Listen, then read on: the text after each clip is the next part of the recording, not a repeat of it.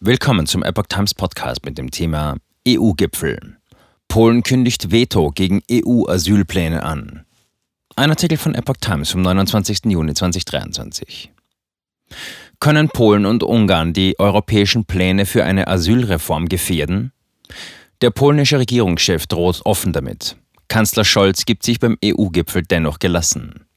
Bundeskanzler Olaf Scholz hat sich beim EU-Gipfel unbeeindruckt von der polnischen und ungarischen Kritik an den Plänen für eine weitreichende Asylreform gezeigt. Der von den Innenministern vor knapp drei Wochen vereinbarte Solidaritätsmechanismus sei ein großer Durchbruch und etwas, das man schon lange zuvor gebraucht hätte, sagte der SPD-Politiker am Donnerstag am Rande der Beratungen. Er bedeutet, dass die Staaten an den Außengrenzen der EU einen Beitrag leisten müssten, indem sie die Ankommenden registrierten und ihnen die Möglichkeit geben, Asylanträge zu stellen. Gleichzeitig müssten andere Staaten für einen Teil der Flüchtlinge Verantwortung übernehmen, damit die Last nicht allein bei den Grenzstaaten bleibe. Den Plänen zufolge soll die Aufnahme von Flüchtlingen künftig nicht mehr freiwillig, sondern verpflichtend sein. Länder, die keine Flüchtlinge aufnehmen wollen, würden zu Ausgleichszahlungen gezwungen. Zugleich sind zahlreiche Ergänzungen und Verschärfungen der aktuellen Regeln geplant, um illegale Migration zu begrenzen. Dazu gehört insbesondere ein deutlich härterer Umgang mit Menschen aus Ländern, die als relativ sicher gelten.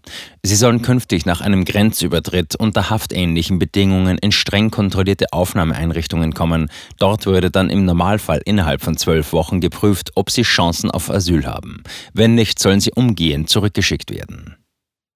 Polen kündigt Veto an. Polen und Ungarn äußerten scharfe Kritik an dem Vorhaben. Vor seiner Abreise nach Brüssel kündigte der polnische Regierungschef Mateusz Morawiecki an, dass er ein Veto gegen den Solidaritätsmechanismus einlegen werde. Zitat: Die PIS-Regierung wird mit Sicherheit keinen Experimenten und keiner Erpressung in Bezug auf die Aufnahme illegaler Einwanderer zustimmen, sagte er. Die Grenzen nicht wirksam zu schützen sei ein Fehler, der das Überleben der EU bedrohe. Zitat, unser Volk, unsere Bürger, die Europäer werden für diesen Fehler bezahlen, sagte er. Der ungarische Ministerpräsident Viktor Orban hatte sich zuletzt mehrfach ähnlich geäußert. Wie Polen ein Veto gegen die Asylpläne einlegen will, blieb zunächst unklar da Entscheidungen im Bereich der EU-Migrationspolitik nach EU-Rechtsauffassung nicht einstimmig getroffen werden müssen. Denkbar wäre allerdings, dass Ungarn und Polen aus Protest andere Entscheidungen oder Erklärungen blockieren, bei denen einstimmige Beschlüsse erforderlich sind. Bei EU-Gipfeln zum Beispiel ist Einstimmigkeit immer erforderlich. Zu den Plänen für die Asylreform sollen in Kürze Verhandlungen mit dem Europaparlament beginnen. Ziel ist es, sie noch vor der Europawahl im kommenden Juni zu beschließen. Appell an die Menschlichkeit. Die Präsidentin des Europaparlaments, Roberta Metsola, appellierte mit Blick auf die anhaltende generelle Debatte zur Migration in der EU an die Menschlichkeit.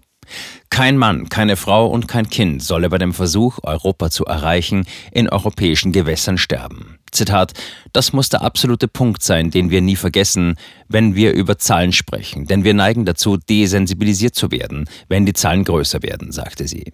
Metzola antwortete damit auf eine Frage, wo angesichts zahlreicher verheerender Bootsunglücke und Gewalt, denen Migranten teils ausgesetzt seien, das Menschenrecht bleibe.